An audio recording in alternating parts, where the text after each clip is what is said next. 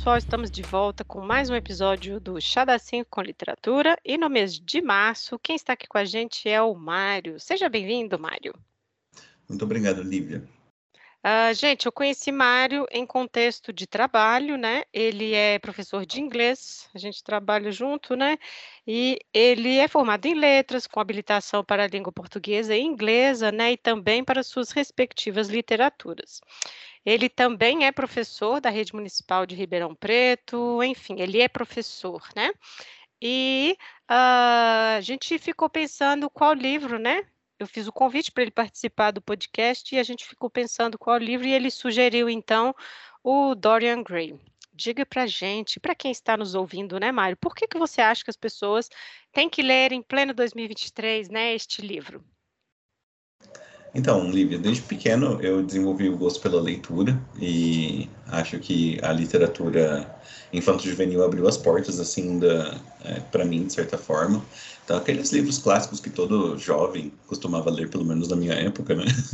Então, Percy Jackson, esses livros uh, mais, mais infantilizados também, como uh, os clássicos, né? Uh, Mogli, todos esses livros que fizeram aí com que as portas se abrissem e eventualmente eu gostasse mais dos clássicos também como um todo, né? E hoje eu indico Dorian Gray pela sua riqueza, né? E também é uma obra inesgotável. Se vocês procurarem depois lá o autor Italo Calvino, ele tem uma frase clássica que diz que os clássicos são aqueles que nunca terminam de dizer aquilo que tem para dizer. E acredito que Dorian Gray também vá nesse sentido. Né? Então nós temos diversas obras aí que fazem esse papel, mas Dorian Gray está ali no meio, misturado com todas as outras. Ele tem um valor assim para mim pessoal muito grande ele trabalha diversos temas, né? Então nós temos temas como a arte, a filosofia, a sociedade, a intelectualidade, e tudo isso vai tornando e vai fazendo com que Dorian Gray seja uma leitura assim de fontes inesgotáveis, tanto de uh, conhecimento, prazer, é uma leitura muito uh, fluida de se fazer, ou seja, você consegue é, sentar naquele momento e aproveitar aquela obra, né, degustar ela, e ela também vai ocupar um espaço na sua cabeça, né? Como diz os memes, né? Ela vai ocupar um triplex aí na sua cabeça, uma vez que você termine de fazer a leitura, né? Eu, pelo menos, é, da primeira vez que fiz a leitura, fiquei pensando assim por horas naquela leitura, dias, né? E agora, mais uma vez, agora para o podcast, na releitura, na reanálise, lendo tudo uh, que eu tinha disponível, vendo vídeos na internet sobre as adaptações, tudo ocupou aí uma grande discussão, né? Aqui em casa, o meu namorado, ele sabe que eu estava fazendo a preparação do podcast, e aí eu fiz ele claramente assistir as adaptações comigo, e a gente começou a discutir, sem parar.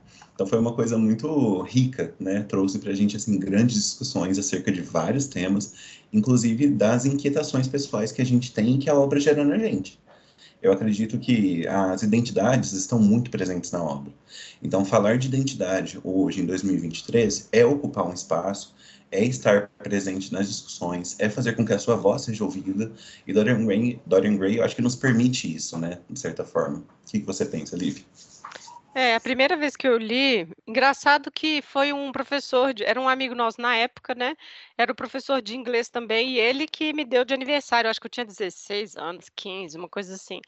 Mas engraçado que ele me deu porque na época eu estava muito fissurada com literatura fantástica. Então, assim, era meu lance na época, assim, eu gostava muito disso, então ele me deu por isso. Agora, lendo agora de novo, mais idosa, né, assim, para o podcast, nossa, assim, isso é a superfície do negócio, né, assim, que é a coisa, o artifício do fantástico para você falar da realidade, né?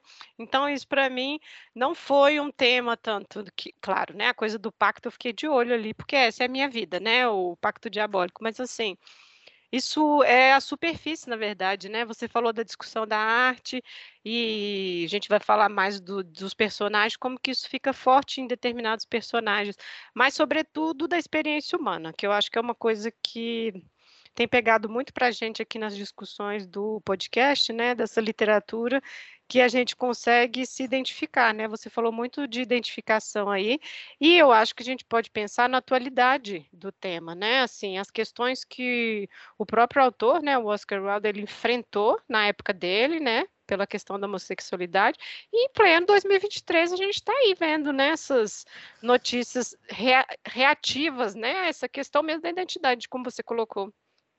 Sim, importante. É, acredito também que a gente possa mencionar é, recentemente, é, falando e já fazendo uma ponte diretamente com o que o Oscar viveu lá nos anos dele, com o que a gente está vivendo hoje, né? Se você abrir os jornais aí, nós vemos que, por exemplo, o país da Uganda acabou de fazer uma. É, como que chama mesmo, gente? Peraí, o parlamento, né? O parlamento da Uganda aprovou lá, com mais de 300 pessoas concordando, que a você não deve simplesmente se identificar como LGBTQIA+, ou seja, isso é proibido no país. Logo, nós temos aí uma, uma grande... É criminal mesmo, né? Tem punição, é crime, né? Exato. Você pode ser preso até 20, até 20 anos de prisão, inclusive julgado à morte, né? Então, assim, não foi muito diferente do que o Oscar viveu, né? E isso estamos falando, assim, de quase um século de diferença, não? Um século, né? É, porque ele foi, é, ele foi sentenciado em 1895, né? É, e vejam só, é interessante você falar isso de Uganda, porque a Inglaterra vitoriana era muito conservadora nesse sentido, né?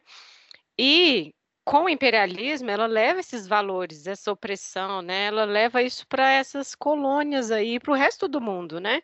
É muito interessante que existe uma literatura decolonial muito forte agora. Quando eu digo literatura, é uma discussão histórica, uma discussão sociológica, né?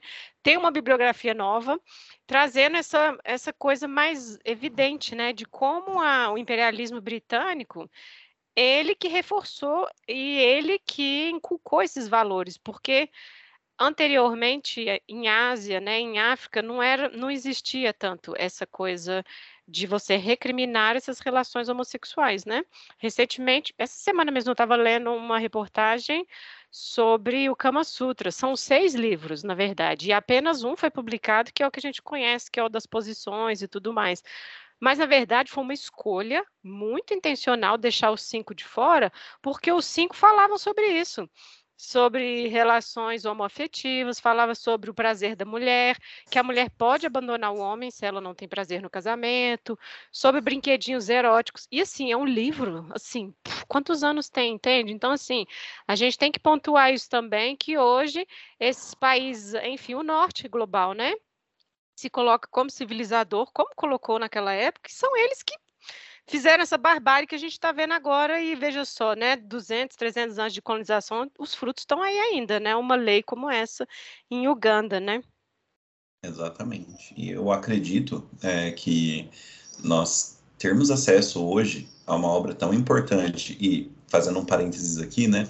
Estamos falando talvez da obra mais editada da, da história da literatura, porque nós temos aí, né, no, na história da, da publicação dessa história, dessa, desse livro, né, dessa obra, uma, uma grande onda, né, muito problemática, que fez com que o livro fosse editado algumas vezes, até que chegou a nós aí no, é, na entrada dos anos 2000, né, ali, acho que 2008 é a primeira publicação da, da versão integral aqui no Brasil dessa obra, né, então assim, nós tivemos diversos cortes para evitarmos, é, para que fosse evitado justamente, né, essa, essas tendências, essa tensão que foi do, talvez assim, afirmando, né, que o autor teve ao tentar escrever essa história de fazer uma denúncia, né, contra o que, que se vivia naquela época, não é mesmo? É, e é uma sociedade que tinha isso, né? Assim, quando as pessoas, uma, as pessoas um pouco mais reacionárias, né? Ah, isso tudo é invenção de hoje. E não, gente, sinto muito. Não, sempre foi assim. E a questão é que existiam ali mecanismos de repressão piores, né? Mais mesmo. Essa questão mesmo dele ter sido condenado, né? Assim, você pode ter comentado o tribunal e tudo mais, né? Sim. Acho que a gente pode apresentar um pouquinho do autor, né, que é importante. Ele tem um nome consideravelmente grande, aí depois espero que você coloque lá para o pessoal ver na descrição. É, o nome dele completo é Oscar Fingal O'Flaherty Wills Wild, ou como ficou conhecido Oscar Wilde, que eu acho um nome, inclusive, muito belo, não é mesmo? Ele tem o um nascimento lá na, uh, em Dublin, na Irlanda, e ele acaba é, falecendo na França, em Paris, no dia 30 de novembro. E ele foi uma pessoa muito importante, porque ele teve uma obra um tanto quanto curta, mas ao mesmo tempo ele se dedicou a fazer uh, o que ele fez bem feito, né? Na, pelo menos na minha opinião, Lívia. Eu acho que sim, sim. a obra de né, Dorian Gray abre portas para a gente buscar dentro da, do, do, das outras obras publicadas por ele, né? Então, ele acaba publicando poesia, ele publica também peças de teatro, mas ele, é, o que mais teve destaque, talvez é, de forma um pouco mais um, trágica, né, foi o romance Dorian Gray, que acabou vindo, chegando até nós nos dias de hoje, numa versão integral e sem cortes, que a gente vai discutir em breve. Né. Uh, ele também publica é, um teatro que ficou muito conhecido, que chama A Importância de Ser, de Ser Prudente, e também tem uma, ele também tem uma publicação de cartas a qual ele direciona ao seu amante durante o seu encarceramento, né? A gente vai comentar um pouquinho também depois sobre é, a história desse amante que é ao mesmo tempo muito bonita, porque é um amor que foi vivido, né? Mesmo proibido, mesmo a, as escuras, né? Velado ali na sociedade em que o Dorian, o Dorian não, desculpa, o Wilde vivia. E eu acho que isso e isso contribui para que nós tenhamos acesso à grande obra do grandioso Oscar Wilde em 2023. Continuando um pouquinho da história do, do autor, ele também teve um ele teve diversos problemas que foram né, é, relacionados à publicação da obra de Dorian Gray. Né? Ele foi sentenciado em 1895 a dois anos de prisão com trabalhos forçados após ser condenado aí por flagrante de indecência, né? Visto pelos acusadores como um mártir, um mártir da moralidade sexual vitoriana, né? Então, assim, uh, eu acho que ele enfrentou diversos problemas simplesmente porque ele colocou na sua obra a essência do que era ser ele, né? É, e eu acho que é interessante ah. falar isso da prisão dele, porque é, depois a gente vai ter. Bom, ele morre em 1900, né? Então ele é um autor do século XIX. Mas assim, a Inglaterra carregou essa coisa da punição da homossexualidade durante muitos anos ainda, né? É, eu não consigo nem deixar de não citar, né, o Alan Turing, né, que é o que inventou o computador, pioneiro da inteligência artificial, né, e tudo mais. Todo mundo também conhece aí do filme e tudo. Então, assim, ele foi condenado em 1952, isso é muito recente na nossa história. Né? Então, assim, até os anos 50 ainda isso era considerado uma coisa óbvia. E, assim, os, os uh, efeitos colaterais medonhos, né, assim, então existia, tipo, uma alternativa, ou, ou você prefere preso ou você prefere castração química, né, tipo, nossa, que ótima essa escolha. E aí ele preferiu, e enfim, depois ele se matou, porque isso acarreta um monte de questões horríveis, né, biológicas e psicológicas, né. É, e assim, atualmente, alguns países ainda é, oferecem voluntariamente esse tipo de tratamento. É, tipo, não é, entre aspas, não é uma punição, mas assim, crimes sexuais, né?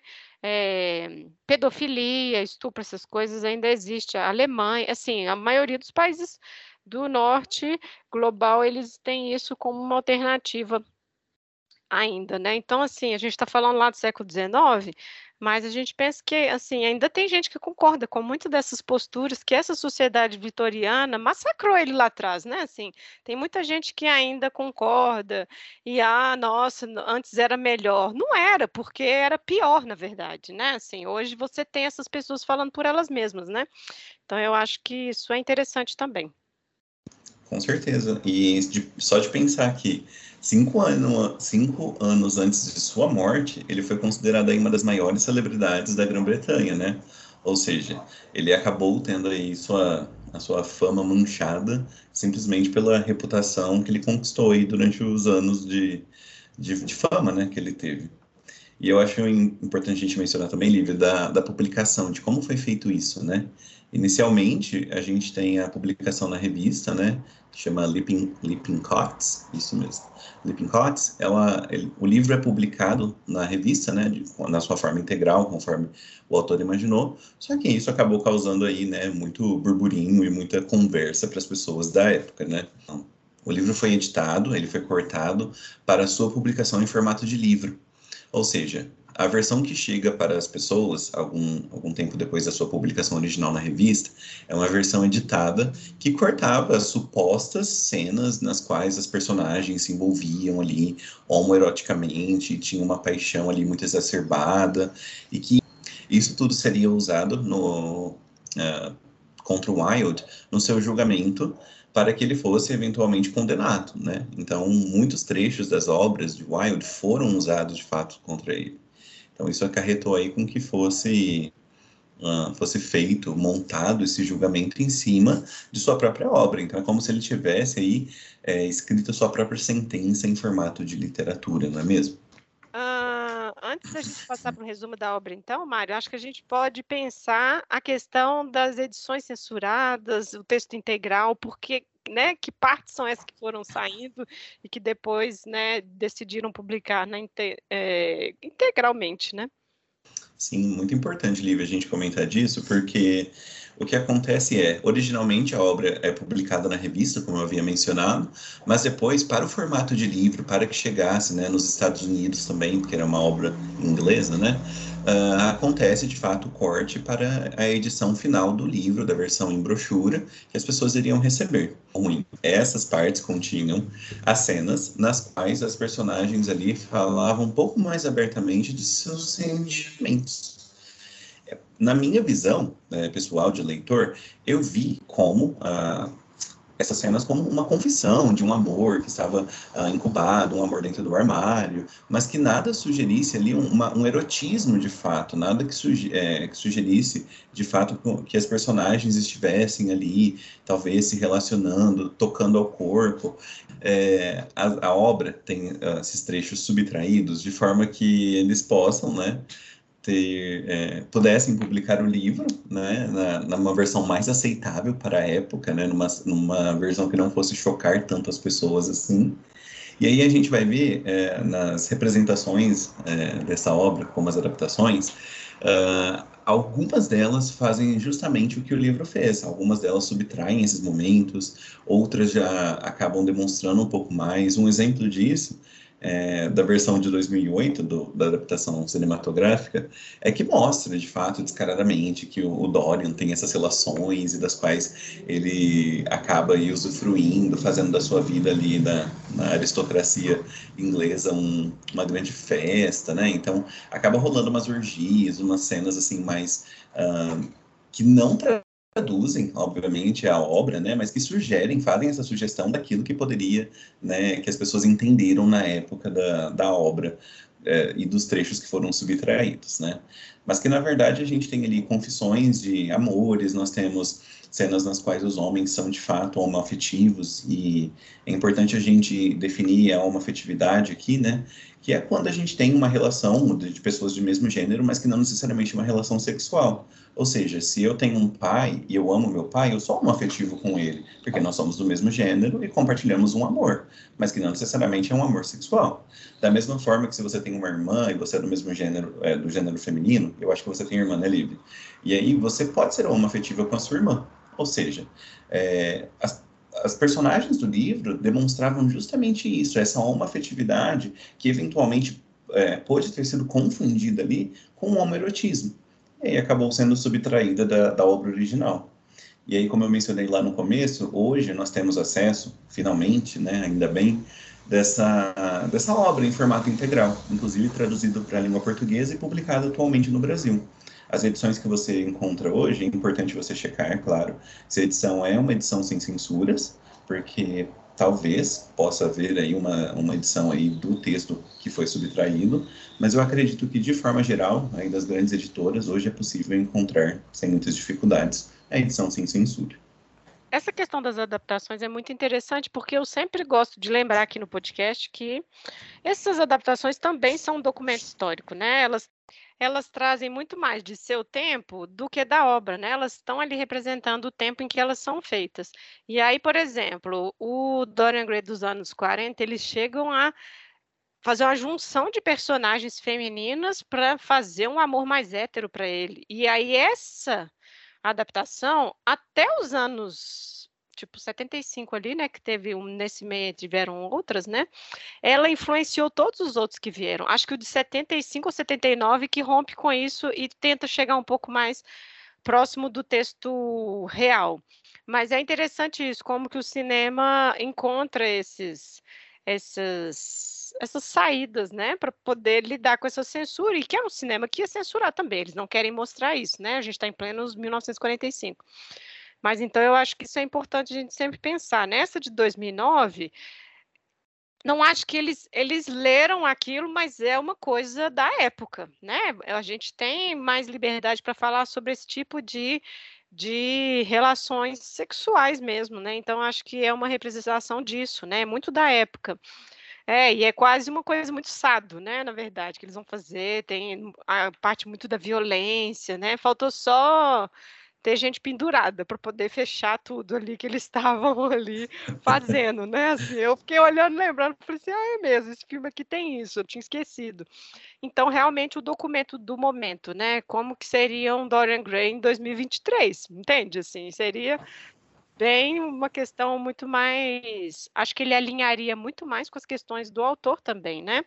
Porque, assim, é um pouco distante, ao mesmo tempo que é próximo, é distante, a gente pensar de uma Inglaterra vitoriana, muito repressiva, uma sociedade que ainda faz essa introdução da pessoa quando está fazendo 15, 16 anos, né? Os pais, tipo assim, vendendo as filhas, assim, né, para a sociedade, porque vai arrumar bons casamentos, né? Então, assim, é esse momento, e aí chegam esses personagens muito disruptores, né? Tipo o Dorian e o, e o Lorde. Então, assim, acho que ao mesmo tempo que a gente é muito próximo em temática, a gente também não pode ignorar o contexto ali desses costumes sociais, daquela da etiqueta da época, né, da, da coisa religiosa também, né? Sim, com certeza, é muito importante isso mesmo.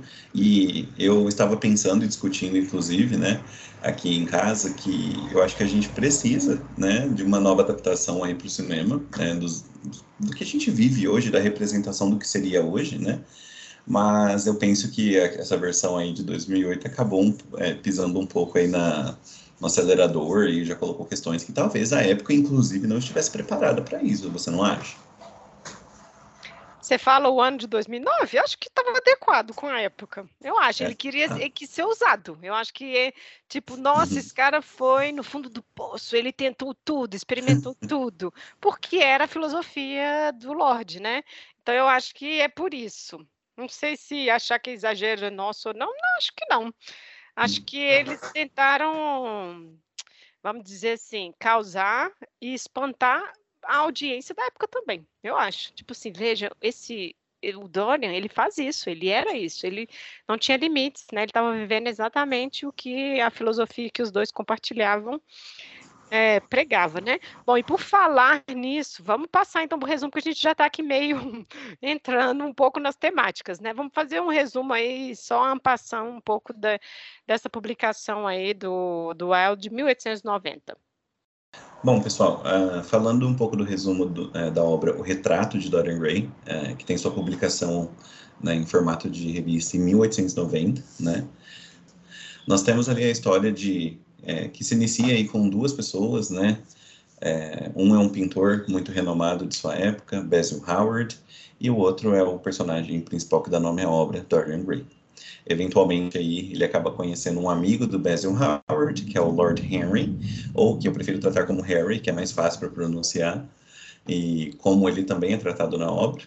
Mas a história se passa né, na, na Inglaterra vitoriana, nós temos um pouco ali da, de discussões que envolvem né, a moral das personagens, a estética, porque a gente já começa, né, Lívia, falando do próprio título do livro, que sugere essa, essa, essa, imagi essa, essa imagem né, do, da, da pessoa em que se pinta. Né? A gente fala do retrato de Dorian Gray, não da história do Dorian Gray. A gente está falando ali do, de uma imagem que é criada a partir de uma pintura, não é mesmo? E aí uma nós representação, temos... né? Exato, de uma representação do que é o Dorian Gray, né? E aí eu acho importante a gente é, mencionar que dentro dessa história é, alguns fatos acontecem que vão levar aí é, uma coisa eu penso, eu pensei nisso depois, eu queria perguntar para você o que, que você acha também, né, dessa coisa meio Sherlockiana, né, que acontece ali no, no decorrer da obra. O que, que você acha?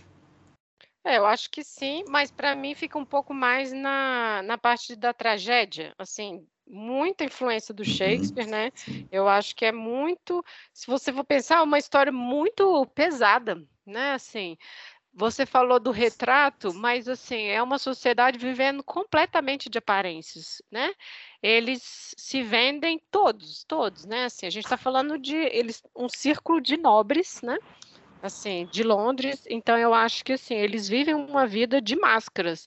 E assim, é uma coisa tão pesada que a pessoa te lembra o tempo todo da sua máscara. Você nunca mais vai poder sair do personagem, entende? Então eu acho que isso é uma coisa muito assim. Na verdade, eu fiquei pensando nisso nessa segunda leitura que eu fiz. Eu falei, nossa, que bizarro, né? Eles são amigos, eu até ponho em aspas, porque é um assim, fazendo o outro sofrer nesse momento, assim, aquelas aquele tipo de humor que é expor o podre do outro, hahaha, e todo mundo continua se frequentando, né, tendo esses eventos. Então eu acho que é um pouco isso que ficou para mim assim. Você tem essa máscara e eles vão te lembrar o tempo todo. Você nunca mais vai poder sair desse personagem.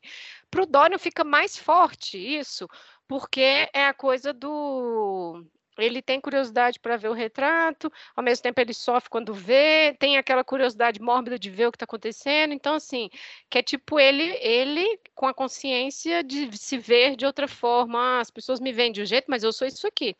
Então, acho que todos os personagens vão ter isso, mas ele é o mais trágico, eu acho. Sim, com certeza. É uma história muito trágica, que tem muitas, é, na, tem muitas decorrências aí, né? Uma coisa liga a outra. E eu acho que eu mencionei o, a questão do, é, do, Sherlock Holmes, porque, assim, é, eu acho que o fio condutor da obra é, nos faz pensar de como algumas sacadas foram muito inteligentes ali, né? Então, uma coisa vai acontecendo em decorrência da outra, e isso tem um, um fio norteador, uma coisa que te leva até o final, e que, eventualmente, como eu disse lá no começo, ocupa aí um triplex na sua cabeça, não é mesmo? E o fato de que a gente tem uma representação de um quadro de, dessa pessoa, e aí já descrevendo um pouquinho da personagem do, do Dorian, é, que é descrita como uma pessoa muito bonita, né? E ele tem esses cabelos dourados, ele tem esse rosto branco, e é um rosto assim que não é que acaba transmitindo aí uma, uma beleza muito padronizada da sua época, não é mesmo? A gente pode comentar da cena do livro, é, que dá início à obra, né? Da conversa entre os dois amigos, do Lord Harry e do nosso amigo Basil, né? Que estão lá na, sua, é, na, na casa do, do Basil, pintando. É, ele tá dando uns retoques ali no quadro, né? E eventualmente chega a personagem principal, Dorian Gray, né? E aí ele pede para que o Dorian pose ali para ele, né? E a partir daí, eu acho que acontece todo o desenrolar da obra, né? A gente já consegue é, conhecer um pouquinho da personalidade, é, um tanto quanto problemática, na minha opinião, na minha visão, do Lord Harry. A gente consegue conhecer um pouquinho ali também da personalidade do, do Basil, né, enquanto ele pinta, e do Dorian, claro, dessa, dessa imagem quase que divina aí que é representada naquele quadro. E aí, quando a pintura é finalmente finalizada, que ele fala, nossa, aqui está o meu maior trabalho, né? É o, o, trabalho que eu nunca achei que ia conseguir fazer, está aqui representado com essa, com essa beleza, com essa magnitude, com essa, né? E aí, esse trabalho que o Dorian vê, né? Ele fica surpreso, ele fala, nossa, este sou eu, gente, que coisa linda, né? Maravilhosa de se ver. Mas aí nós temos, como eu disse, a, um pouco da personalidade problemática do Lord Harry porque quando ele vê aquela pintura. É um encosto, né, gente? Exato. ele é um encosto. E assim, esse é o Lorde que já tinha um pouco essa ideia de um hedonismo a qualquer custo, né? E vamos pensar que o Dorian ele era jovem, né? Muito influenciável, e ele ficou muito interessado, ele ficou fascinado por esse cara vomitando palavras aleatórias, porque a minha impressão é essa, assim, você vai, você vai entrar nas discussões do, do Henry lá, é meio assim, sabe? Não, assim, é muito, é muito é, são fórmulas bonitas, eu acho, sabe? Assim, depois eu fiquei com essa impressão, ele é um personagem que influenciava todo mundo, então ele ficava só falando ou dizendo e tudo sugerindo, mas ele nunca passou para a prática, nunca. Assim, ele não era essa pessoa que fazia o que dizia, né? Na verdade, ele é quem manipulava todo mundo para fazer e o caos ali ao redor dele, né? Então o Dória fica muito, enfim, atraído por isso, né? E, e, aí é o primeiro gatilhozinho que ele fala: Nossa, isso aqui vai ser para sempre essa imagem, enquanto você aí vai envelhecer, vai perder o que temos de melhor, que é a juventude, a beleza. E aí o Dorian fica muito impactado com isso, né? Assim, e aí que a gente tem um pouco essa ideia dele fazer o pacto. Bom, Lívia, é isso mesmo. Nós estamos falando aí, né, dessa essa pessoa super influenciável por esse Lorde que sabe aparentemente muito mais da vida, que é muito mais experienciado, né? E passa essa visão para ele, né, do tipo, nossa, olha, imagina que doido seria, né? É, este quadro, essa beleza, e você envelhecendo, não é mesmo? E aí ele faz como se fosse um pedido, né? E aí muito me lembra da, das epopeias, né? Quando o herói principal vai lá e pede, né, ajuda, né, das, das deusas e fala, ó, oh, deuses me guiem, né? E é como se o Dorian fizesse o mesmo, né? Ele olha assim, né, pro, os céus e fala, oh, meu Deus, vamos deixar este quadro velho e não eu, né? Eu com essa beleza tão jovem, preciso aproveitar a minha vida.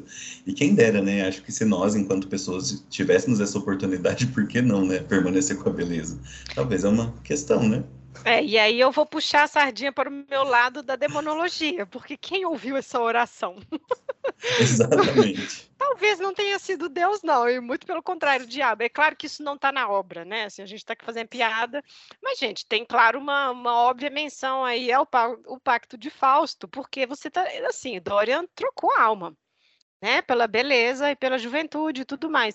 Mas isso é muito interessante. Quem escutou, né? Essa oração que foi feita, esse pedido tão fervoroso, né? E ele só vai se dar conta de que isso aconteceu de fato quando ele começa a ferir as outras pessoas. E quando eu tô falando ferir, não é nem necessariamente fisicamente, assim, quando ele começa assim, ele começa a ser o agente do caos ali onde ele está, né? Assim, ah, ele aí fica a discussão né? Se é essa identidade dele que está se mostrando, que ele sempre foi, ou ele está sendo muito influenciado. Eu acho que essa é uma questão que é interessante. A gente colocar tudo na conta da influência? Não sei, eu não acho. Né? Eu acho hum. que assim, ele tinha esse interesse, realmente, ele era jovem, claro. Imagina, ele herdou, né? A casa do tio e tudo mais. Então é meio que um carinha provinciano chegando na Londres lá, aquele vucu-vucu da nobreza, né? Tudo, enfim. Então eu imagino que causou esse fascínio mesmo, mas e ele, né? O que, que temos da personalidade dele que foi aflorando, né? Então eu acho que são as duas coisas aí. Exatamente. E quando você menciona aflorar, é justamente essa idade, né? Ele era um, um garoto jovem, muito belo e que tinha tudo aí para tomar algum caminho. E aí o caminho que ele acabou eventualmente escolhendo ou foi escolhido por ele, né? Devido à prece ter sido ouvida, né? É, acabou influenciando aí o caminho pelo qual ele tomou. É claro que a gente não pode culpabilizar tudo no, na, na, personagem do Harry, mas a gente vê aqui que de fato isso fez com que ocupasse ali um, um, um espaço na cabeça dele mesmo para que ele repensasse nessas ideias, né? E pedisse de fato, é, e fizesse esse pedido, não é mesmo? Não, eu acho interessante que assim os diálogos dele com esse encosto, né, o Lorde, é muito interessante porque ele fica querendo se adaptar. Ele ouve, ele absorve, ele aceita. Quando ele está em diálogo com o Basil, ele é uma cópia mal feita do Harry. É impressionante. Ele tenta ser isso, falar do jeito que ele fala, e aí o Basil olha, tipo, isso não é você sabe? Você está reproduzindo. Então, assim, e aí a gente vê essa coisa da maturidade, a gente vê essa coisa dele tentando entrar nessa máscara, tentando entrar nesse personagem que o Harry decidiu que ele é. Assim, para o encosto, eu acho que é muito é a sensação da própria manipulação dele, tipo assim, ter poder, dele conseguir fazer isso, né? Então, para ele isso é o o, o que é o atrativo, né? Tem uma fala dele, assim, eu não tenho nenhuma simpatia por esse personagem, mas tem uma fala dele que para mim resume muito essa coisa do inglês vitoriano. É, que ele fala que ele não quer mudar nada na Inglaterra, apenas o clima. E isso eles estão andando no pocilga, eles estão indo lá, né, para um prostíbulo, uma coisa assim. Tipo, eles estão nas, na, nas raias da sociedade, né? E aí, assim, é muito interessante para você, Lorde, falar isso mesmo, entendeu? Assim, então, ele representa essa, essa bolha mesmo, né? E aí ele é vítima. Nesse sentido, o Dorian é vítima mesmo. Com certeza, Lili. Eu acredito que o, ele, apesar de ser uma vítima, ele também tem o, a sua parcela de culpa, não é mesmo? Porque a gente não pode simplesmente depositar toda essa culpa de volta aí na, naquele Exato. grupo social em que ele fazia parte. E aí, é, você menciona, menciona um pouco de, de, que tudo que ele vai tocando aí vai se, vai, vai se acabando, vai, se, vai sendo ferido, não é mesmo? Quando ele conhece a sua amada, né, pela primeira vez, a Sibyl Vane. Você gostaria de comentar um pouquinho dela? Bom, eu gostaria de falar dela porque ela é uma personagem que é fundamental, mas é largada. Porque, enfim, ela morre muito cedo na história, mas ela é fundamental, porque a partir desse encontro, enfim, a gente, você comentou no início a discussão sobre a arte, né? A beleza da arte, o que, que é a arte, nananã, ela está presente no, no no livro todo. Mas eu acho que é interessante porque é num teatro, como eu estava dizendo, né? Eles estão lá ali na, nos limites da cidade, um troço bem acabado, né? Bem fim de carreira, e é quando ele vê a Síbio é, interpretando, né? E ela está interpretando o ela está interpretando o personagem da Rosalinda, que é um personagem do jeito que você gosta, e, uh, enfim, né, na, na peça de Shakespeare ela se veste de homem. E, para mim, essa é uma das das sacadas muito legais do, do, do Aldo, porque aqui, claro, ele está fazendo uma menção óbvia da, de Shakespeare, né? Ela faz todas as personagens, ela faz Julieta, acho que é a primeira obra que ele viu, né? E depois, quando ele vai pedir ela em noivado, é essa que ela está vestida de homem. Isso é muito legal. Ele se apaixona por, pelo personagem, né? Neste momento aí. E assim, até o próprio nome dela, né? Sibila, são esses oráculos na antiguidade, né? Então, tem um momento que eu acho que ele está comentando com o Harry sobre a Sibila, né? Ele já está muito apaixonado por ela. E ele fala: Olha, a sua voz e a dela são as duas coisas que eu nunca esquecerei. Quando fecho meus olhos, eu ouço, né, vocês dois, e cada um deles diz algo diferente. Não sei qual seguir. Para mim, isso é muito emblemático porque é justamente assim, ah, você pode seguir essa vida aqui de um amor normal, burguês, dentro daquilo que a gente conhece como o que é tido como normal, entre aspas, ou você pode seguir aqui isso que eu estou te falando sobre hedonismo, essa, essa filosofia muito interessante, que você não se sente culpado por nada, o mundo está a seu dispor, né? Então, assim, é muito interessante a gente vê isso, mas ele já tinha feito a escolha dele, porque isso aqui é logo depois da oração lá para permanecer jovem e bonito, né? Mas, então, assim, é, ele chama o Basil e o Henry para ver a atuação dela e ela faz uma atuação pífia, mas que é lindo também ao mesmo tempo. Eu acho que essa questão da Sibyl é interessante porque ela interpreta mal, porque ao conhecer o Dorian, ela descobre o amor verdadeiro. Muito jovem também. Os dois são jovenzinhos, né? E aí aquele amor juvenil para ela é que é o real. Então ela fala: eu não consigo mais fingir o amor. Eu não consigo mais interpretar um amor falso porque eu o conheci, né? Então é... ele fica meio constrangido porque, né, ela apresentou mal e eles brigam e tudo mais, ela fica na fossa. E assim, é muito ruim porque ela ela esqueci esse verbo ela implora, ela implora, ah, não, eu vou melhorar e tudo mais. E aí, assim, temos várias discussões aí. Eu acho que ele se apaixonou pelo que ela era como arte, né? Assim, aquilo que ela estava representando, assim, ele por ela atriz e ela, enfim, se apaixonou por ele. E aí, quando ele rompe, ela perdeu tudo. Ela perdeu o teatro, que era o que ela gostava de fazer, não nunca mais seria o mesmo, porque agora ainda tinha, né, uma desilusão amorosa e a vida, né? Porque ela se mata, e aí a própria Ofélia, né? Tem essa menção aí muito é, de Hamlet, né? Assim, é, o Hamlet, depois de fazer todas aquelas juras, né? Ele diz, não, Ofélia, você entendeu errado, né? Então, assim, acho que é um pouco isso. E é tão bonito que o Basil é o meu personagem preferido. Né? Quando dá ruim no teatro, ele fala com o Dorian: olha, o amor é melhor que a arte. É outra voz dizendo para ele: olha, que bom que você encontrou aí esse amor verdadeiro, sabe? Fique com ele. A arte, ela pode ser entendida de outras formas, né? Então, essa discussão da arte aparece muito, e eu acho que ela é essa personagem é, fundamental para mostrar isso a escolha dele. Ali, naquele momento, ele escolheu que caminho ele ia seguir.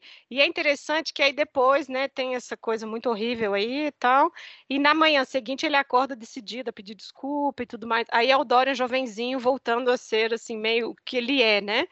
E aí chega a notícia do suicídio, né? Então é aí que a gente tem a primeira, que ele nota a primeira transformação no quadro, né? Tipo assim, levou uma pessoa à morte. É isso.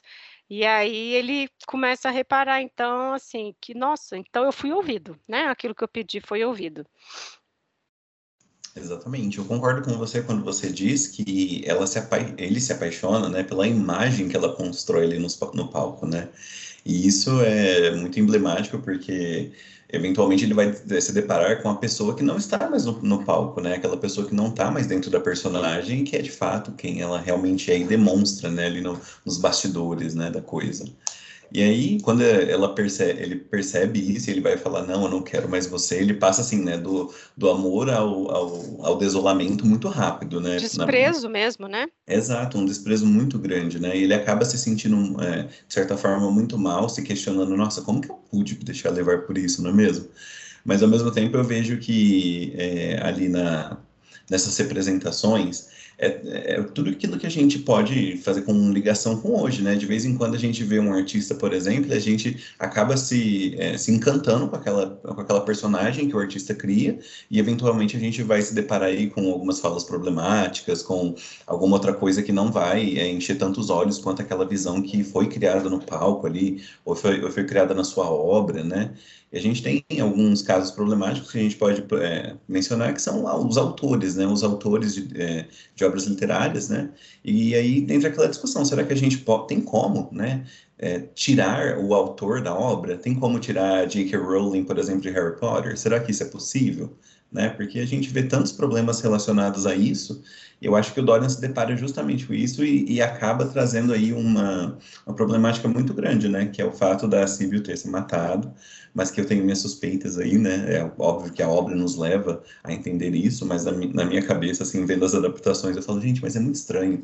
Quem deu a notícia para ele, quem chega lá depois, quem que é? O nosso amigo Harry, falando, olha, a Sibyl faleceu, ela morreu, ela foi encontrada morta, não é mesmo? E isso me gera uma inquietação muito grande ali de pensar, nossa, mas peraí, por que, que foi o Harry que foi lá, né? Por que, que não foi outra pessoa? Você acha, ele... Que ele, você acha que ele poderia ter mandado matar ela? Talvez, talvez, né? Isso eu tive pelas adaptações, não pelo, pelo livro em ah, si. Ah, tá. Ah, As tá. adaptações me deixaram meio assim encucado, né? Porque em todas elas, nas que eu assisti, justamente é ele que traz a notícia. Então eles acabam se mantendo fiel à ideia original, mas ao mesmo tempo me levanta uma inquietação muito grande, porque ele poderia muito bem ter abrido o jornal, porque ele era um leitor.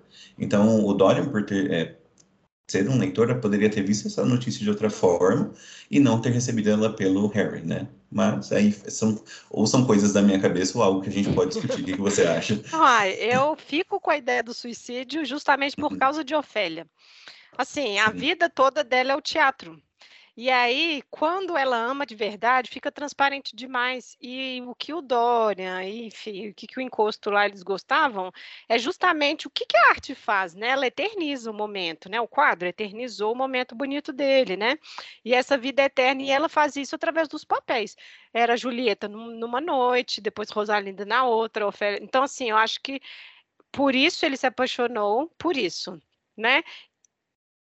Então, eu acho que assim, a arte vai ter essa espécie aí meio de imortalidade, né? A arte vai permanecer. Ela perde isso, justamente porque ela decide que encontrou esse amor. E aí depois ela não tem nada, ela não tem absolutamente nada, né? E aí eu acho que assim, cabe um suicídio aí, e que eu também não acho que era incomum numa Inglaterra vitoriana tão opressora como era, sabe? E aí as adaptações, eu acho que é engraçado, assim, engraçado não que eu fiquei com raiva, eu acho que é de 73 que fez isso primeiro, ou é de 45, acho que foi de 45, que o Harry testa o Dorian fala assim: ah, chama ela para passar a noite com você. Se ela ficar, a gente vai ver. Se ela não ficar, a gente vai ver. Então, assim, isso era uma coisa assim, impensável. Nossa, transar antes do casamento, que absurdo. E ela cede né? Ela cede ao ceder, tipo a coisa do boy lixo, né? Ele desinteressa e nananá, e tudo se desenrola, né? Então eu acho que o suicídio entra um pouco na coisa do, do de Ofélia mesmo. Mas eu acho que tem uma outra coisa interessante, que dentro dessa filosofia aí do, do encosto, tem muita coisa de transformar tudo em arte, né? Assim, ele, né, o Henry, ele se propõe a pensar tudo artisticamente. E aí, quando tem a morte dela, eu acho assim, é horrendo, porque para ele é uma tragédia perfeita, justamente, Ofélia se matando. E aí pode ser isso que está dizendo, né? Ele vai usar disso para poder enfim, um subterfúgio para a própria culpa, talvez, né? E aí, é, tipo assim, sua ex-noiva acabou de se matar, mas aqui, vamos para a ópera agora à tarde, né? Assim, então eu acho que é um pouco assim, olha que bonito, uma pessoa se matou por você. Ele faz toda essa digressão com o Dorian, né? Até o Dorian se dá por vencido, tipo, não tem o que fazer, né? Então, assim, eu acho que é isso, é, é esse esforço de não lidar com uma moralidade cristã, de culpa, de, enfim, reconhecimento dos erros e tudo mais. Mas olha, tudo é muito artístico, né? Assim, vamos para a ópera e depois jantar com não sei quem, né? Então, é, e até o Bézio fica espantado com isso, tipo assim, sua ex quem você amava ontem morreu, você já está indo para a ópera, né? Então a gente tem esses contrastes aí. E tem uma outra questão também, que aí eu estava falando do Basil, né? Que por que ele se interessou pelo Dorian? Para ele era beleza natural. Porque eu acho que ele via ele, aí a gente pode também discutir se é porque é um olhar já apaixonado, né? Se ele via ele na sua inocência, então ele queria pintar isso, né? E aí, o momento que ele transforma o Dorian em arte, né? O Dorian olha e toma consciência dele mesmo. Nossa, eu sou isso. E aí já não é mais, ele não é mais inocente, ele já não tem mais essa consciência, né? Ele vai ter que tratar, trilhar um próprio caminho, né? E aí é isso, está escapando dessa realidade, né? Mas é interessante porque isso, a discussão de arte está o tempo todo ali e tem uma, acho que é no início do livro, né? Assim, o ele abre o livro com essa teoria assim do propósito da arte, né? Toda, ele fala toda uhum. arte é totalmente inútil. É para é a gente pensar o que, olha, não é para levar tanto a sério. A gente, a interpretação da arte, né? Assim, ela é muito literalmente ou ela é muito acreditada. Qual é a profundidade? Eu acho que aí é a discussão do quadro, porque o Dorian se levou muito a sério nesse quadro, né? Nossa, eu sou isso, eu sou essa inocência, então eu quero ficar assim para sempre. E ele não é né? Assim, na verdade, a vida dele mostra que ele não é e que isso não, não, não tem como. Exatamente. E eu acredito que enquanto o artista pintava, né, a sua obra, é, eu acho que essa paixão não, não, não, surge só ali naquele momento, ela é reforçada com a pintura, né? Porque é como se fosse uma criação dele, né? Então, aí a gente pode abrir o leque para discussão da, da, questão do duplo, né? Será que ele se apaixona pela imagem do quadro e quer representar isso naquela figura do Dorian real? Será que ele está apaixonado pela obra em si e não pela persona do, do Dorian como um todo? Acho que a gente pode discutir isso de maneira a pensar, nossa, será que eu estou apaixonado pela minha obra, pela minha criação, pela perfeição que ela ficou? Ou justamente pela pessoa da qual eu me inspirei para fazer isso? Mas aí, depois ele acaba confessando, né, o amor dele, que incubado ali, que estava dentro do armário pelo Dorian, né? E o Dorian até fica meio surpreso, né? Ele fala, poxa, mas como assim, né? Você estava apaixonado por mim? Não nessas palavras, claro, né? O livro tem uma, uma visão, uma descrição muito filosófica ali da coisa, e esse foi um dos trechos que originalmente foi subtraído, né? É, que a gente tem a confissão de fato do Basil ali pelo Dorian, é, falando de como ele era apaixonado, de como o Dorian, o que, que o Dorian representava para ele, essa imagem, né? Que ele sempre guardou isso dentro dele, e isso tudo faz despertar aí alguns sentimentos meio confusos no Dorian, não é? É, e acho que é interessante essa parte, porque quando o Bezo decide expor o quadro em Paris, né, e tudo, uhum. o Dorian não permite. E aí, na verdade, o Bezo explica assim, ah, enfim, justamente esse olhar apaixonado. Aí o que me irrita, como as adaptações fizeram isso para poder tentar censurar a coisa da homossexualidade, sabe? Porque assim, todos, desde 45, eles falam assim: ah, eu me coloquei muito na obra, e aí me senti exposto. Aí eu ficava vendo assim, não, sabe? Ficou muito frágil esse link que eles fizeram. E aí, quando você tem né, o livro, você tem a informação integral do livro, você fala, gente, olha para você ver o que, que eles foram fazer. Na verdade, não, assim, ele estava denunciando um amor ali naquele quadro, e aí é uma coisa que não era aceitável nessa sociedade, né? Então, a forma como as adaptações, elas engoliram isso é muito bizarro. E aí depois, acho que é de 2009, né? Quando o beijo fica insistindo no quadro e tudo, e aí tem a parte do beijo, que tem no livro e tem no, na de 2009. Aí sim faz o sentido, sabe? Porque, na verdade, o Dorian tá tentando disfarçar. Tipo, ele não pode ver esse quadro, ele vai sacar que já tá mudado, né? Tipo assim, ele vai sacar que eu não sou isso que ele achou que eu era, assim. Eu não sou essa pessoa, minha alma é podre. E aí ele meio que aproveitando, tadinho do Bezel. O é meu personagem preferido porque Inclusive, eu acho que ele é essa pessoa, é tipo, nessa sociedade muito de máscaras, ele é o que vai cair mesmo, porque não tem espaço para ele, esse tipo de pessoa honesta aí que decide, ele se expôs, né, nesse quadro e tudo mais, ele não tem espaço para ele, então ele não, né, inclusive morre também, né, é, nesse contexto. E o morrer e a morte dele, né, acaba sendo muito emblemática também, porque ele morre pelas mãos dos, é, daquilo que ele criou, né, daquela imagem, daquela pessoa. Exatamente. Então isso é muito forte. E aí no livro é descrito que ele está sentado, né, numa cadeira, numa mesa, e o Dorian chega atrás dele acaba, com uma faca e enfia a faca no pescoço dele, né? E é uma imagem muito forte, não é mesmo? De você ter aquela. É como se você. Se ele for. Como se você cria o criador ali, né?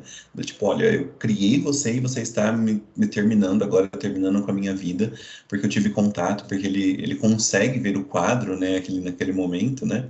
E é importante a gente mencionar que o quadro, de certa forma, ele deixou vulnerável. Apesar de sempre manter ele com um biombo na frente, algo que protegesse aquela imagem, né? E esse biombo é muito importante também, não só para que as pessoas não vissem, não vissem o quadro, né? Mas também para proteger aquela imagem, que era uma imagem podre, velada ali, e ele acaba levando esse quadro aí por, lá para o quarto escuro, que não, é, não era um quarto mais utilizado, que estava cheio de poeira, onde ficavam os livros, enfim. E aí ele, ah, depois de muita insistência do Basil, ele é levado lá para esse quarto, onde ele finalmente se depara com a imagem horrenda do quadro, né? E aí é muito interessante a gente mencionar que lá na adaptação de 45, na minha opinião, eu acho que foi de fato assim a, a que talvez tenha melhor representado o que o quadro poderia ser, né? Ah, eu também acho.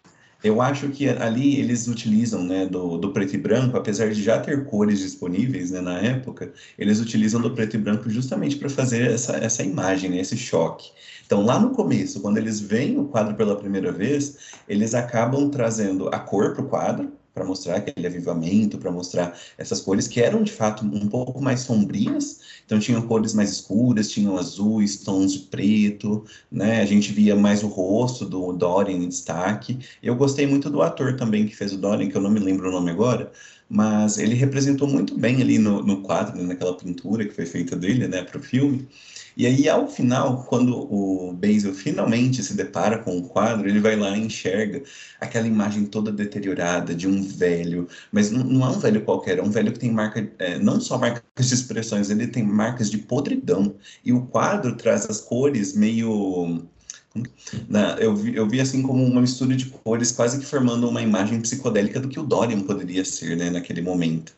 E o mais interessante é que após ele ver isso, né, ele acaba, infelizmente, levando aí, tendo o seu fim decretado pelo seu, pela sua obra maior, né, pela, aquela, pela, beleza do Dorian, que termina a sua vida ali com uma facada. É, eu sou cadelinha dos, dos filmes dos anos 40, dos clássicos, porque geralmente eles buscam ser mais fiéis ao texto. Esse aqui tem um problema, né, de forçar a heterossexualidade dele, que eu acho que é o pior. Mas isso da facada eu acho que é importante porque ele está sentado. É uma faca nas costas, né? Assim, é no pescoço, mas o Dorian está por trás. E é o que uhum. você falou dessa coisa da criação, né? Assim, porque quando o Bezo decide mostrar o, o quadro, é uma decisão de anunciar o amor dele mesmo, né? E aí o Dorian decide então mostrar quem ele é. Ah, você é apaixonado por mim, então vou te mostrar o que eu sou. E esse quadro que você está dizendo, ele foi feito para o filme de 45 e ele está na galeria, acho que de arte contemporânea de Chicago. Ele está lá. Né, assim, então é interessante porque ele é muito emblemático, é a podridão, não é só a velhice, que era a preocupação que era a preocupação principal do, do Dorian, é a podridão mesmo, né? No início, o Henry está dizendo para ele, juventude, beleza. A beleza vai embora, foi embora, mas assim, a alma podre é o que sobressai, na verdade, né? Então, eu acho Exato. que isso é interessante, mas aí é, a gente tem a de 73 que, enfim, força essa coisa é, da sexualidade dele viril aí, de pegar todas as mulheres. Na verdade, é, tem uma personagem no campo, depois que ele tá meio cansado dessa vida hedonista toda, ele se apaixona por ela, ela se apaixona por ele, mas ele decide não casar para tipo, vou ser honesto com os meus sentimentos. E aí eles juntam essa personagem com a sobrinha do Bézio, que cresce né?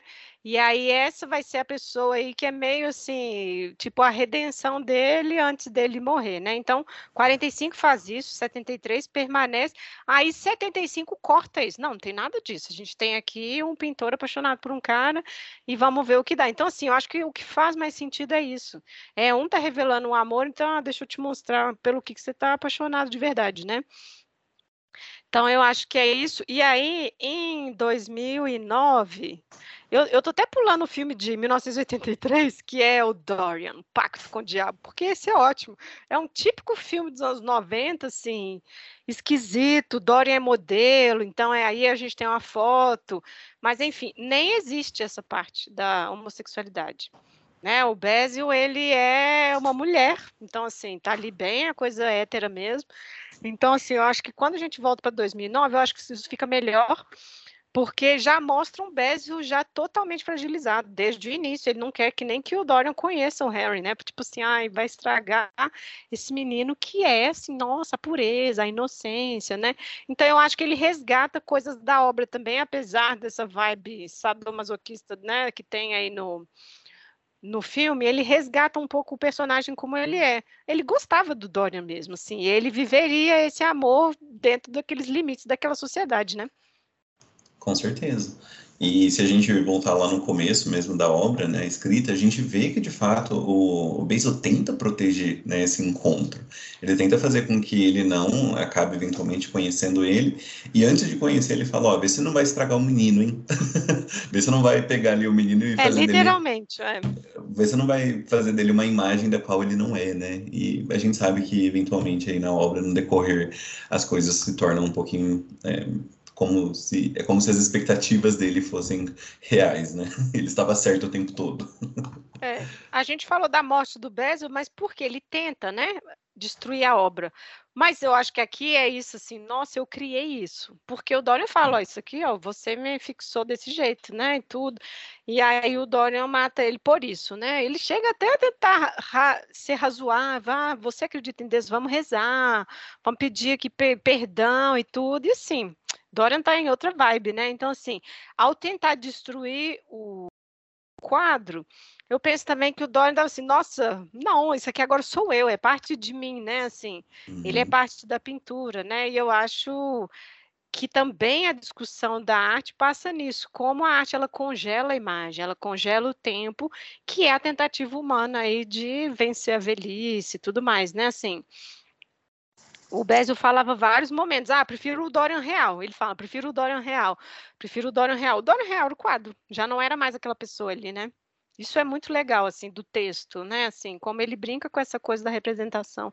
O que, que é essa realidade? Agora era o quadro, não era mais o Dorian, né? Ele estava vestindo essa máscara dele o tempo todo, que aí eu também penso no encosto lá do Henry, sabe assim, ele sabe que o Dorian é podre, mas ele prefere a superfície também, porque ele é essa pessoa, assim, ele tá o tempo todo dizendo que tem que curtir o mundo, os prazeres e tudo mais, então assim, ele sabe, ele tem noção de tudo que ele tá fazendo, dos horrores e tudo, mas ele prefere ficar com a superfície também, né?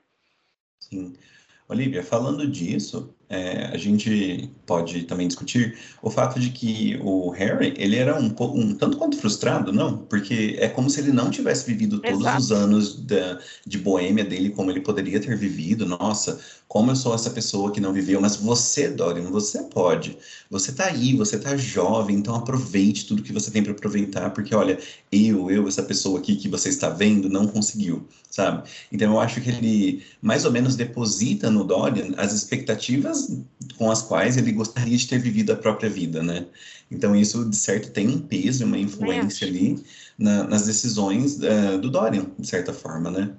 E você comentou um pouquinho lá atrás também do fato da, da, adaptação de 45, que eles dão uma forçada e uma estendida na história, né? Quando eu terminei de assistir essa adaptação, eu até achei assim, eu falei, gente, será que eu tô Você doido? estava revoltado. Não, eu, eu, primeiro que eu fiquei assim, achando que, gente, será que eu li a, a obra direito? Porque eu não vi nem isso nenhum, uh, em nenhuma parte.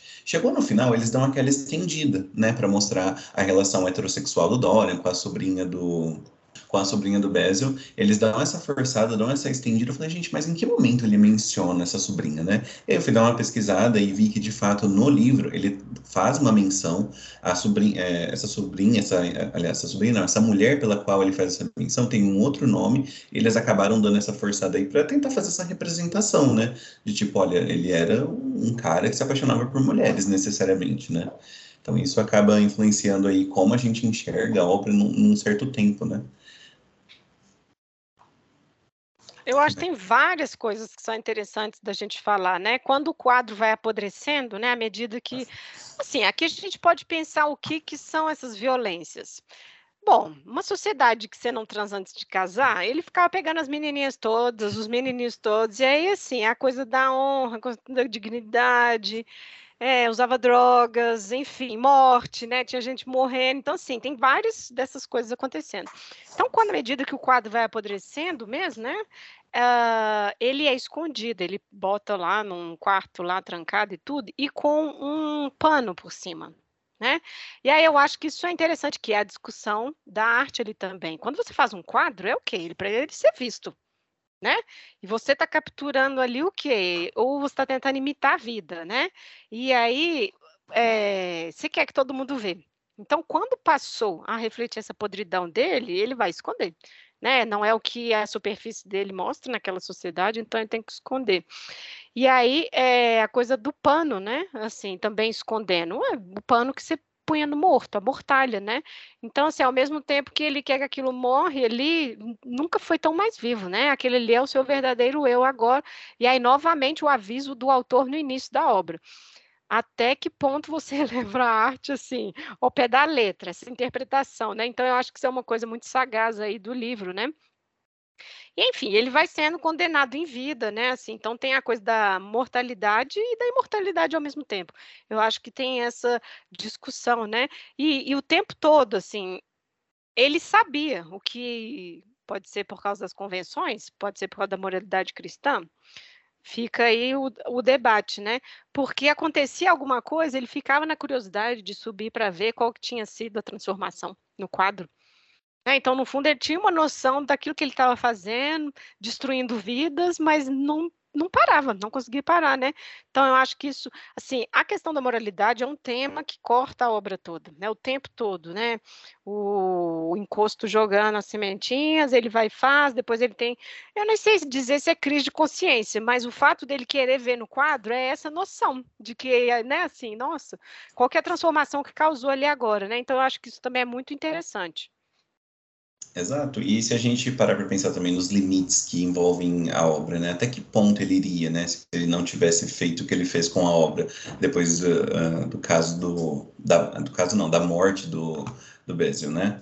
É, e eu acho interessante a gente mencionar também, né, do, dos casos aí que você fala da, das relações que ele tinha, de como ele reafirmava isso né, o tempo todo ali pelo hedonismo, né, ele chama um, um dos melhores amig amigos, né, vamos, vamos colocar entre aspas aqui amigo, né, ele chama colega. Essa, um colega, né, uma amizade colorida aí, né, para se livrar do corpo do Bezio, né, porque de alguma forma ele precisava fazer isso, né, isso eu acho que é um fio condutor muito importante na obra também, a gente entender que aquele corpo não ficaria ali junto com o quadro apodrecendo o resto da vida, né, e aí, é, quando ele, esse amigo chega, né, que ele pede para o criado chamar esse amigo, ele faz uma chantagem muito forte para ele. Primeiro, ele tenta convencer ele pela bondade, né? Não, porque você tem um conhecimento muito profundo sobre as ciências e o que você já faz lá no seu laboratório não vai ser muito diferente do que você vai fazer aqui por mim.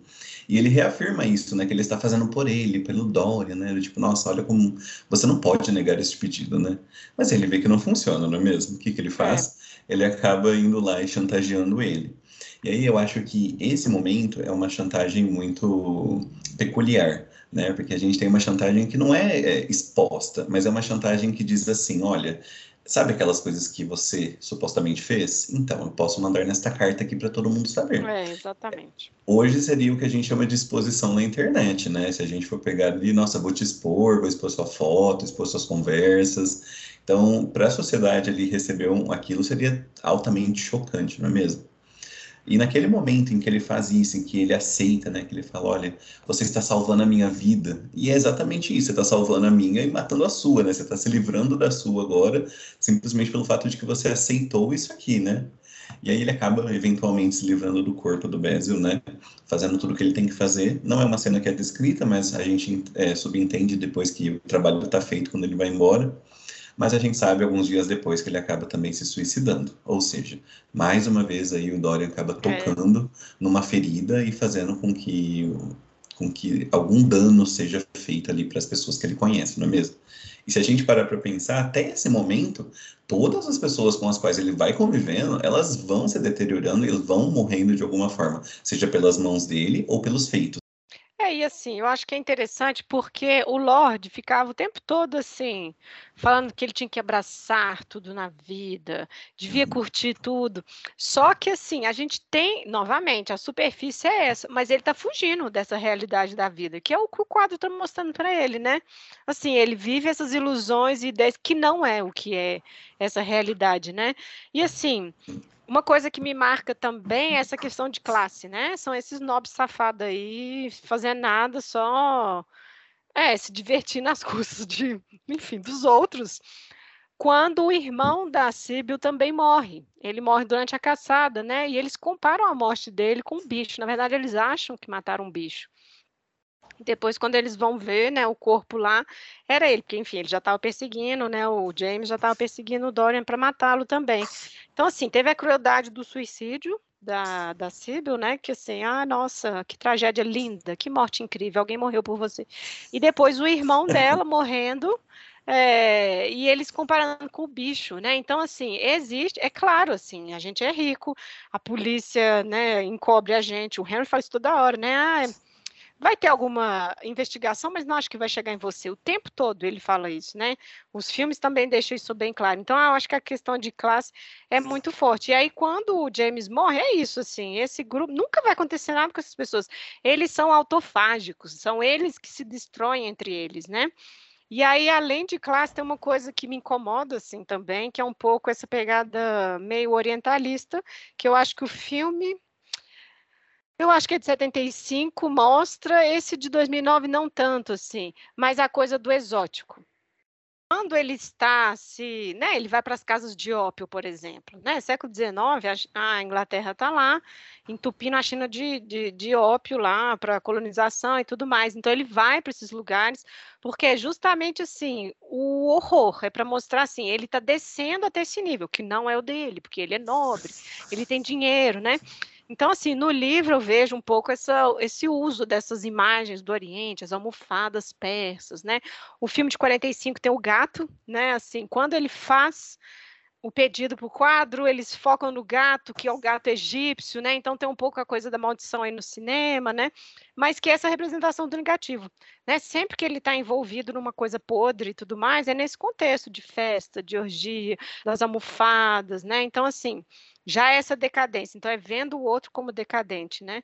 Então, eu acho que é o. A de 45, o filme de 45 é o que deixa isso mais claro. Eu acho que ele captou um pouco isso do do, do livro, porque nós somos a civilização. Aí, quando você quer extrapolar, você quer destruir, você desce até o, esses nativos, isso que a gente está colonizando e tudo mais, esses antros, né?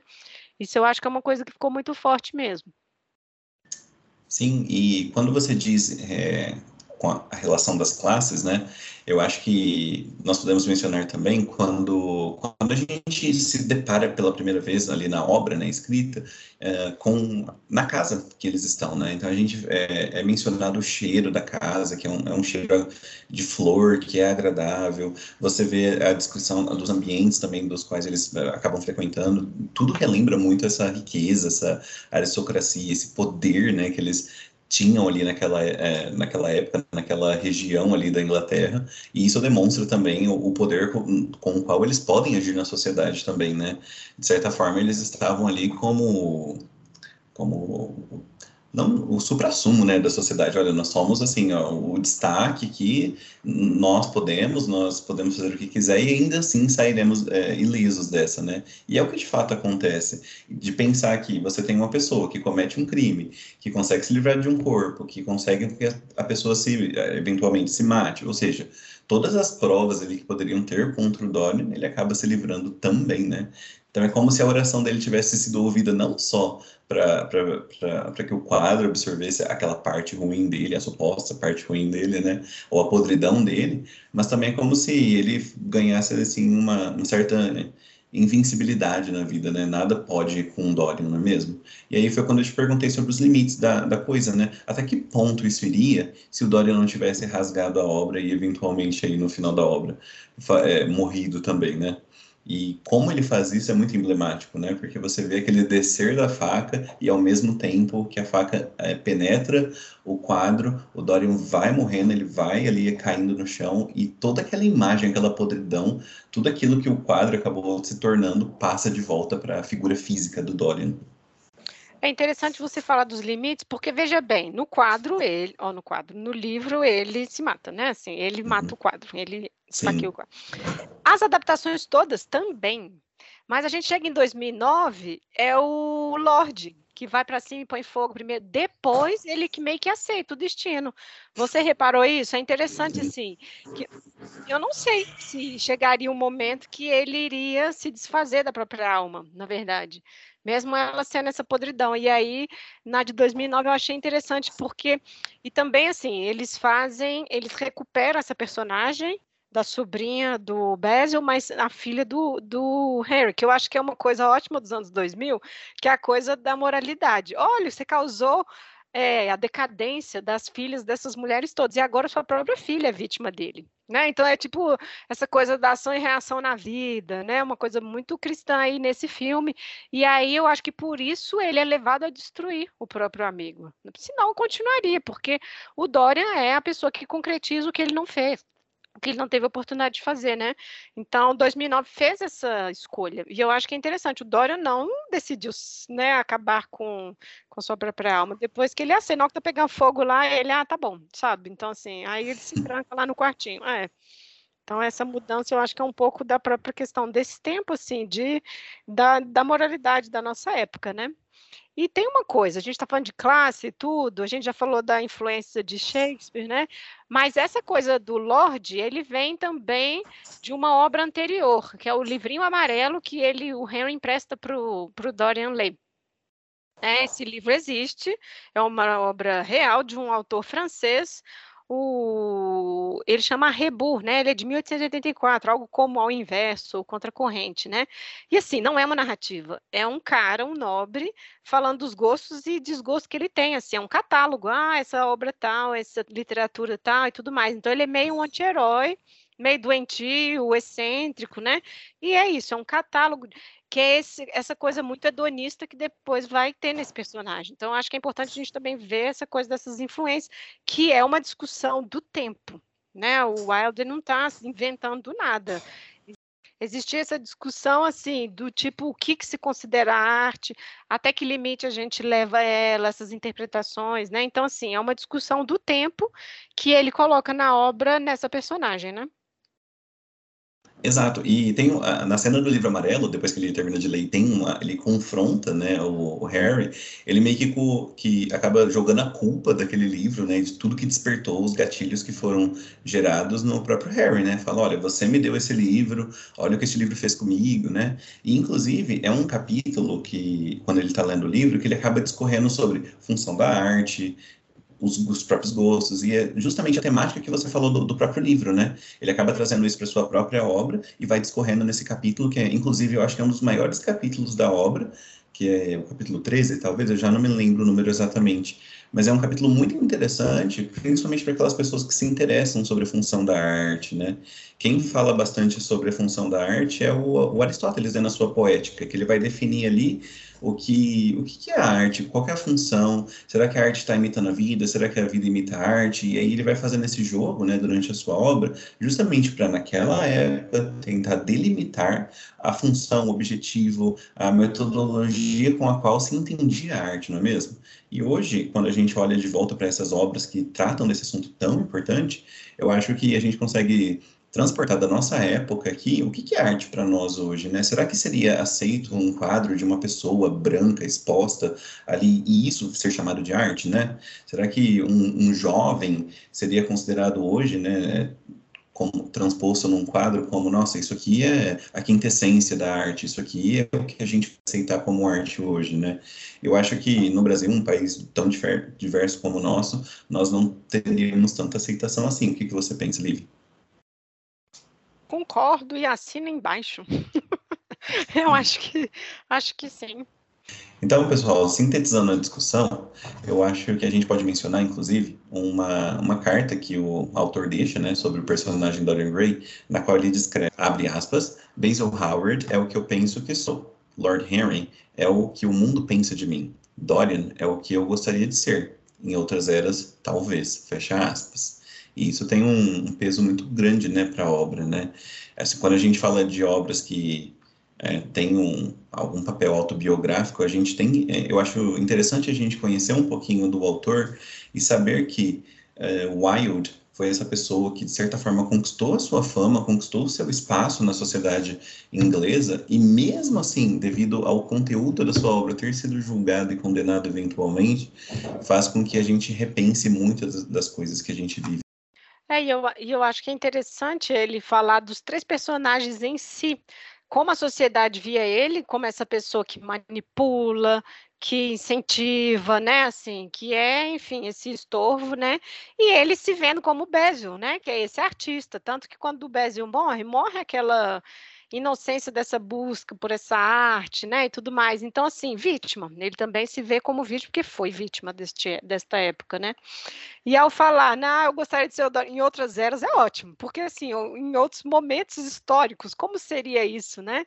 E viver uma vida livre dessas amarras da sociedade, né?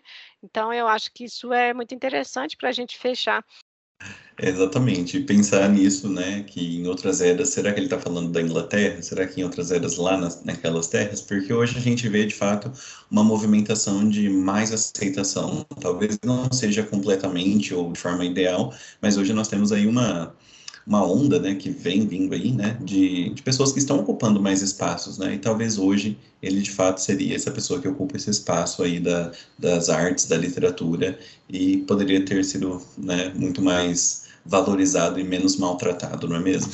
É, e ao mesmo tempo eu sou essa pessoa que fica com o um pezinho no pessimismo, porque realmente as identidades, né, é, estão presentes, tem voz, tem local, mas, ao mesmo tempo que isso acontece, a gente tem uma uma reação, né? E assim, assim, são correntes muito reacionárias. Tipo, está se discutindo em pleno 2023 as terapias de conversão na Inglaterra, porque tem, assim, elas existem, né? A gente acha que é só os Estados Unidos maluco e tudo. Não, tá bonitinho lá no Reino Unido também pessoas profissionais propondo isso, familiares levando filhos para esse tipo de coisa, entendeu? Então, assim, 2023, a gente está falando de terapia de conversão. Então, é um pouco isso da obra também. Assim, a gente tem essas pessoas, elas existem, mas tem que ser confinadas naquilo que se espera que você seja, sabe? Assim, é claro que os parâmetros são outros, a moralidade talvez seja outra, fica aí o questionamento. Mas, assim, a gente tem esse momento também, né? Exatamente. E nós temos aí, né, pra, já para a gente caminhar para o nosso encerramento, uh, o fato de que nós vivemos com, em constantes armários sociais, né? É, eu digo isso porque eu acabo, é, acabei lendo outras obras que, que tratam da mesma temática, né, do, do homerotismo, da, da homossexualidade de forma geral, e na maioria delas a gente tem personagens que de fato são uh, transformados e colocados nesse armário social, da qual eles, eles não podem fazer uso das suas identidades na, à luz do dia, ou não podem fazer uso da sua identidade como é, algo social. Então, discutir isso e entender que lá no século XIX, na publicação original da obra, a gente tem é, já levantamento e questionamentos que já que ainda conversam com nós até os dias de hoje. Bom, acho que o nosso veredito sobre a obra é meio óbvio, né? A gente indica a leitura, né? Eu indico a leitura, eu acho que é interessante ler, porque realmente é um, uma super obra, eu acho um super clássico. E sobre as adaptações, eu sugiro a de 45, porque eu acho que é legal para ver como os anos 40 tentaram traduzir em imagem, né? Isso, essa, a obra, né? Ah, acho que o de 2009 todo mundo viu, porque ele tem esse lado gótico, assim, né? O figurino, né? Então ele conversa um pouco ainda com essas gerações. O dos anos 70 é sofrível, né? Assistir, mas assim, a gente assiste para poder pensar como os anos 70 pensaram a obra, né? O do Pacto Diabólico eu acho engraçado, porque a estética é muito anos 90, é impressionante, assim, a coisa de Nova York muito decadente, modelos, é, tem várias imagens de, de injetando heroína, sabe, assim, aquela coisa muito muito crua dos anos 90, assim. E eles fizeram uma opção do Henry ser o próprio diabo. Tanto que quando o Dorian acaba, né, o quadro e tudo mais, ele já está procurando outro. Então, assim, realmente eles fazem essa opção, que é o próprio anos 90 e a coisa do pacto diabólico aí, né?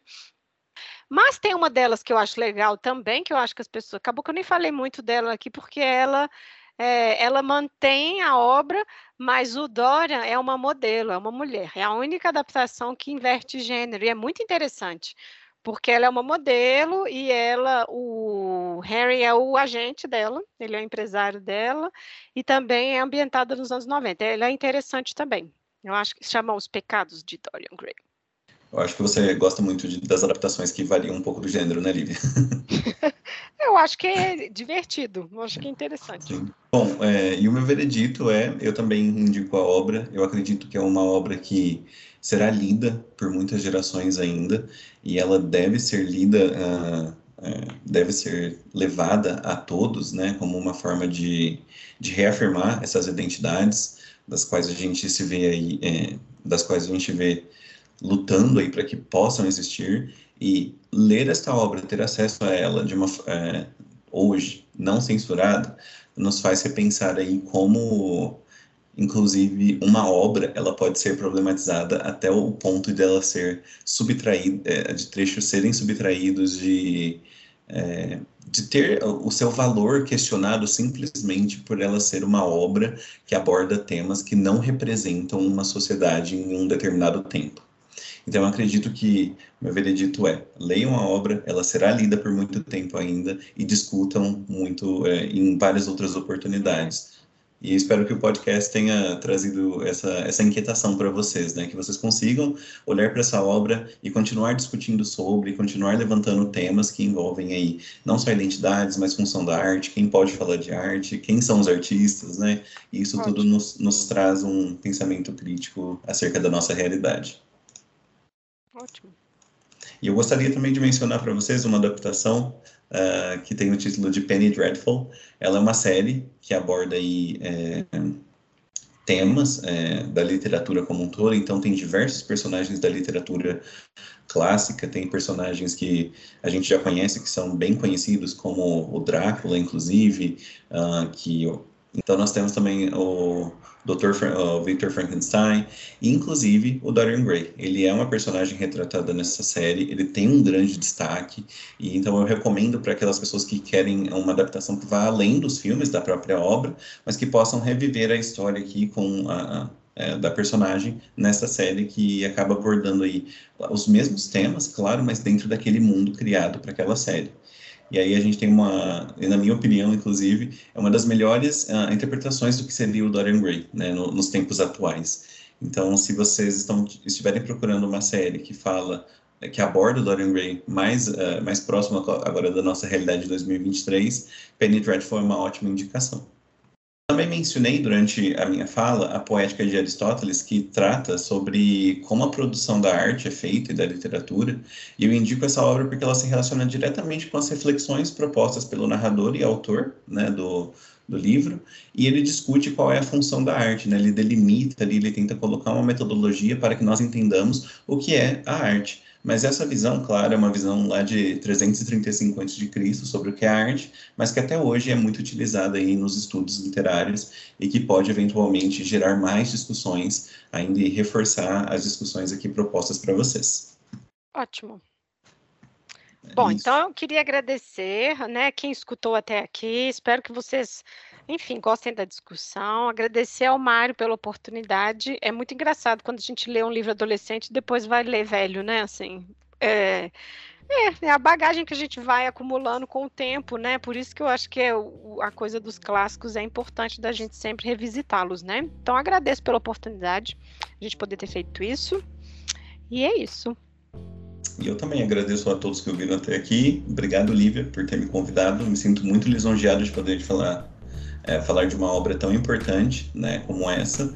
Eu espero que vocês tenham gostado do episódio, pessoal. Muito obrigado. Sim, deixem lá o feedback nas redes sociais, né? Vamos continuar conversando aí sobre a obra. É isso então, pessoal. Até mais.